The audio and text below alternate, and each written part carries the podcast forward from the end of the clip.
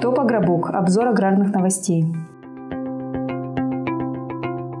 Здравствуйте, дорогие слушатели! С вами мы, Александра Коренева и Гала Каймакчи. Сегодня 29 сентября, и мы готовы обозреть главные сельскохозяйственные новости за неделю. Вот немало. Да, это точно. Сегодня расскажем о частичной мобилизации, о темпах озимого сева и о том, почему так беспокоит предпринимателей федеральный бюджет на 2023 год.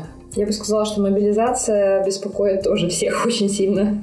И, собственно, осенний сев прошлую среду, 21 сентября, президент России Владимир Путин объявил в стране частичную мобилизацию. И вот в тот же день буквально э, некоторые работники агропромышленного комплекса и фермеры стали получать повестки. Причем нам известны случаи, когда буквально с поля людей просто забрали э, на сборы. Ну да, у нас комментарии, в принципе, в телеграм-канале на эту тему и под э, последним роликом на YouTube. Вы тоже, если вам интересно, можете посмотреть, кто вообще что пишет. Это очевидцы и те, кто непосредственно на полях. Да, эта тема сейчас всех очень сильно беспокоит, потому что главы предприятий посмотрели и подсчитали, что достаточно большое количество работников АПК попадает под призыв. А вот министр сельского хозяйства Ульяновской области даже констатировал, что повестки получили 50% сотрудников сельхозпредприятий. И он в открытую заявил, что это парализует работу. Кстати, э, вообще очень много за эти дни высказываний первых лиц да, в нашем государстве. То есть, например, глава партии КПРФ Геннадий Зюганов отметил, что даже в годы Великой Отечественной войны на комбайнеров и трактористов была бронь.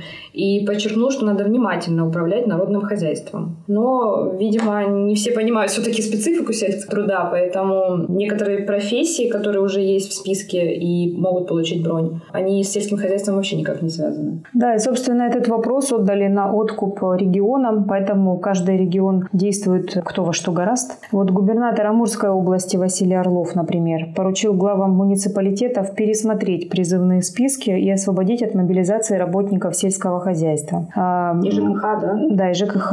А, кроме того, вот в Смоленской и Тверской областях э, региональные органы управления ПК тоже взяли на себя инициативу и потребовали, чтобы все сельхозпроизводители составили списки работников, которые подлежат призыву, и тех из них, чей призыв может просто остановить деятельность предприятия. Да, но э, не во всех регионах такая работа ведется, это уже мы знаем и из новостей, и из отчетов по регионам. И этому есть, в принципе, объяснение, потому что ответственность за проведение частичной мобилизации возложили на губернаторов. А главы регионов, конечно, заинтересованы в том, чтобы выполнить мобилизационные планы. И вот э, вчера, кстати, проходило совещание по вопросам АПК э, с президентом России Владимиром Путиным. И на этом совещании э, вопрос мобилизации, в принципе, работников АПК поднят не был, насколько я знаю. Да, участвовало три губернатора трех наших аграрных регионов, которые еще треугольником называют. Василий Голубев, Вениамин Кондратьев и Владимир Владимиров. Они бодро отчитывались о том, что прекрасно идут все полевые работы, дожди немножко тормозили, но все будет хорошо, все выполнено, всем хозяйства обеспечены и минеральными удобрениями, и дизельным топливом. Ну вот про то, насколько они будут обеспечены работниками, как-то никто не заикнулся. Да, и причем в отличие от э, тех, кто живет в городе и очень часто живет не там, где прописан, или могут работать дистанционно, удаленно, находясь даже там в другом государстве, то у жителей села, конечно, совсем другая ситуация. Они, как правило, привязаны к земле. Их легче обнаружить, проще вручить повестку, поэтому цифры проще сделать. Да, их ловят да. прежде всего. И э, при этом эти люди как бы обеспечивают продовольственную безопасность страны. А сейчас заканчивается уборка пропашных и технических культур, идет осем, озимый сев, э, который формирует 70% урожая пшеницы. Поэтому, конечно, остается вопросом вообще, если в этом году мы ставим рекорды, то что будет вообще в 2023 году? Ну да, один из наших подписчиков предположил, что просто закроют границы, и, и все зерно это рекордное, с рекордными переходящими запасами, которые там некоторые в 22 миллиона тонн оценивают. Все останется в стране, все будет обеспечено. Вот. Но, тем не менее, вопрос этот стоит, его все пытаются решать по-своему. Вот, например, глава Ассоциации народный фермер Олег Сирота составил целый алгоритм, как можно забронировать своего работника, чтобы он не попал под призыв, никуда не уехал, остался остался в хозяйстве трудиться. Там 8 пунктов, ну и схема довольно тяжелая. Схема тяжелая, но мы сделали ее разбор э, подробный на нашем сайте agrobook.ru, если хотите глазами увидеть, потому что проще, конечно, воспринять ее, когда вы видите это с экрана, то можно найти ссылку на сайте. Ну, в общем, подводя итог этой новости, пока вопрос мобилизации лежит в рамках полномочий губернаторов. Если они скажут, мобилизовывать, то мобилизуют. Если они скажут э, оставить на земле работать, оставят на земле. И, конечно, пока нет ни одно, никакого федерального акта, который бы однозначно говорил, что работники сельского хозяйства должны остаться в сельском хозяйстве, обеспечивать продовольственную безопасность страны. Все решения будут э, производиться на уровне человеческого взаимодействия, так сказать. Ну, кстати, в Ростовской области это сработало. Одного фермера, который 29 лет свое хозяйство развивал, там на 150 50 гектарах сначала забрали, а потом вернули. Ну, в общем, хотелось бы, чтобы таких счастливых исходов было больше. Ну и мы плавно перетекаем в связи с этим в следующую новость по поводу озимого сева. Да. У нас отстает от прошлогоднего. Да, и это самое печальное. Ладно бы уже все было посеяно. Но вот нет, вмешалась погода, заявляют в Савыконе. По данным Савыкона, сев состоялся на площади 8,6 миллиона гектаров. Это на полтора миллиона меньше, чем за аналогичный период 2021 года. Причем самое значительное отставание в центре и на юге. В центре посеяли 2 миллиона гектаров. Это на 9 900 тысяч гектаров меньше, чем в прошлом году. На юге посеяли тоже 2 миллиона гектаров. Это на 700 тысяч гектаров меньше, чем в прошлом году. В Русагротрансе отмечают, что темпы сева опережают прошлогодние только в Поволжье. Но тут надо помнить, что в прошлом году Поволжье столкнулось с очень существенной засухой и просто не досеяло своей площади. Так что ну, это... цифры, получается, на контрасте э, падения да. прошлогоднего из-за засухи. Да, ну вот в целом по стране полтора миллиона отставание. Эти полтора миллиона нужно наверстать. В Савыконе говорят, что таких вот неспешных темпов сева не видели с 2013 года. Ну и, конечно, интересно, почему? Почему так мало сеет озимых? Либо действительно люди не успевают, не могут выйти в поле, а, либо они отказались от этой культуры, потому что в некоторых регионах практически по себестоимости пшеницу приходится продавать. Ну и логично, что нужно обсудить нам и цены на зерно, да, которые незначительно выросли только на юге. На внутреннем рынке России стоимость пшеницы практически не изменилась. Об этом говорит э, аналитический центр Русагротранса. Немного, всего на 350 рублей подросли цены в южных регионах России. Сегодня цена пшеницы четвертого класса на южных элеваторах 12 800, 13 300 рублей за тонну. Похоже, что рынок отразил повышение экспортной цены так. А, ФОП вырос на 9 долларов до 324 долларов за тонну. Европейская пшеница того же качества стоит на 25 долларов за тонну больше. То есть дисконт для российского зерна все же сохраняется. Русагространсе рассчитывают, что в октябре за рубеж отгрузят около 4,5 миллионов тонн пшеницы. Тут некоторое ускорение наметилось, но ситуация это уже, видимо, не спасет. На прошлой неделе журнал «Агроинвестор» проводил конференцию растениеводства России. Там, по традиции, уже выступил глава ИКАР Дмитрий Рылько, и он рассказал, что за первые три месяца сезона мы довольно сильно отстали от оптимального графика.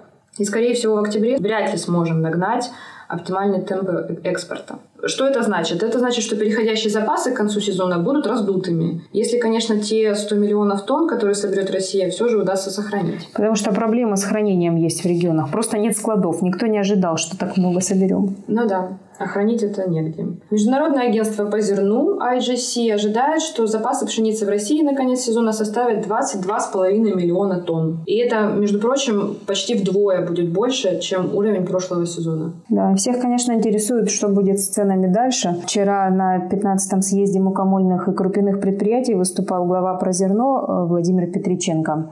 А, так вот, он сказал, что цены, хотя и росли, и экспортная наша цена росла. Сейчас, э, скорее всего, внутренний рынок э, притормозит, потому что укрепился рубль по отношению к доллару. И вот, кстати, в отличие от многих аналитиков, которые уверены, что к концу года что-то такое произойдет, и вдруг э, доллар станет стоить очень дорого, э, Петриченко уверен, что доллар останется сильным, и вместо курса 65-75 рублей за доллар мы вообще можем увидеть 55 рублей за доллар. Вот такие невеселые перспективы.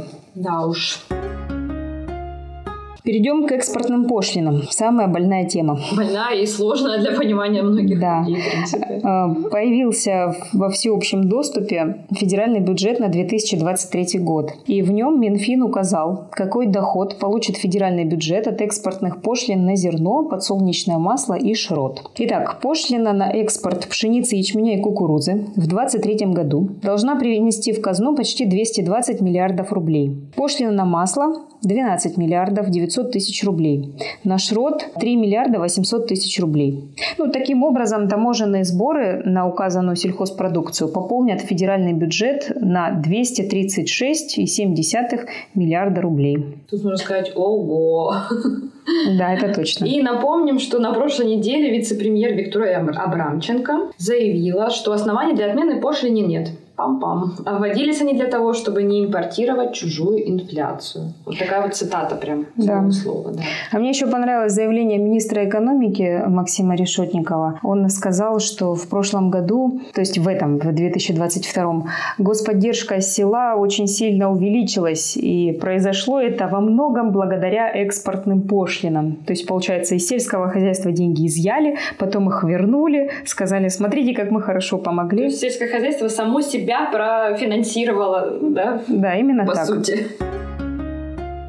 Хорошо, ну и э, проблем-то у нас все равно немало, и все помнят ситуацию с гиззерно, которая, а, как всегда, у нас подвисает, но, как сейчас э, нам докладывают, что вышла на промышленные обороты. Аграрии вроде как стали активнее работать уже с системой гиззерно. Об этом рассказал на конференции растениеводства России глава Центра агроаналитики Дмитрий Авельцов. По его словам, а, в систему к 21 сентября была внесена информация о почти 105 миллионах тонн зерна. А, он также отметил, что к прослеживаемости 100% зерна организация не стремится, так как часть фермеров будет использовать урожай внутри хозяйства. И в этом случае как бы нет необходимости его регистрировать. Кроме того, Дмитрий Авельцов заявил, что сбои в системе, которые наблюдали в начале сентября, все мы помним эти скрины о том, что ошибка, подождите немного, все зависло. Да, да. Да, были связаны с интеграцией в ГИС зерно и ECA, система идентификации. Ну и сейчас, по его словам, зерно работает в штатном режиме и все с ним прекрасно. Но вообще от системы в ГИС зерно не в восторге никто. Ни фермеры, ни крупные агрохолдинги. Вот буквально за неделю э, два серьезных выступления прозвучало. Первое от Сергея Рыбинского, президента группы компании «Агротех Гарант», который заявил, что в ГИС зерно э, система для истребления фермеров, потому что фермеры, у кого земельный банк не дошел до тысячи гектаров, просто умрет вот фермер такой, просто не сможет создать себе бухгалтерию, надстройку из пяти человек, которая нужна, чтобы все эти данные вносить. Ну, Дмитрий Дмитрия Капустина, председателя Совета директоров Диметры. Выступление было менее эмоциональным, он говорил больше по существу, но тоже указал на то, что система требует избыточных данных, что очень много ручного труда, что неразумно проводить контроль качества зерна на складе у фермера, как, тогда как всегда этот контроль проводился на элеваторе или трейдер его проводил, принимая зерно. В общем, ничего хорошего эта система не принесла бизнесу, ни малому, ни крупному. Amen. Ну, вернемся к федеральному бюджету. Российский союз промышленников и предпринимателей раскритиковал проект бюджета на 2023 год за рост фискальной нагрузки. Там целая куча новшеств, будут введены экспортные пошлины на минеральные удобрения, что не может не радовать аграриев. Пошлины на уголь, будут повышены налоги на добычу полезных ископаемых, но самое печальное, что изменятся принципы расчета страховых платежей. Это касается уже и сельхозпредприятий непосредственно. Если вы следили за новостями, то знаете, знаете, что еще весной было принято решение объединить Пенсионный фонд России и Фонд социального страхования. С 1 января 2023 года у нас будет единый социальный фонд России. И отчисления в него тоже станут едиными. Предполагается, что правительство установит некую базовую сумму дохода среднестатистического россиянина. Если заработок человека за год не выходит за пределы этой суммы, то работодатель платит страховой взнос в размере 30%. Если же доход оказывается выше базового страхового уровня, то взнос составит 15,1%. Так вот, в новом проекте федерального бюджета база установлена на уровне 1 миллион 917 тысяч рублей. Мы так прикинули, что это примерно 159 с небольшим тысяч рублей в месяц.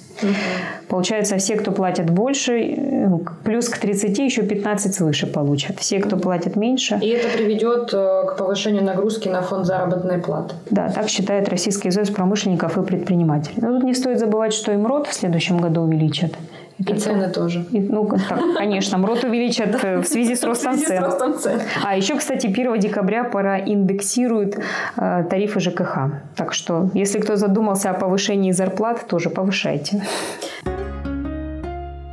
Так, ну и мы плавно пришли к последней завершающей, точнее, хорошей новости на сегодня. Моя любимая новость здесь, на самом деле. В России задумались о производстве оливкового масла. Это наша хорошая новость вам напоследок, чтобы не заканчивать какими-то негативными новостями. Нам кажется, что новость довольно, довольно неплохая, особенно для южан. Так что если вы не успеваете севом озимой пшеницы, а работников все-таки отправили на сборы, то не отчаивайтесь. Нужно сажать оливковые деревья.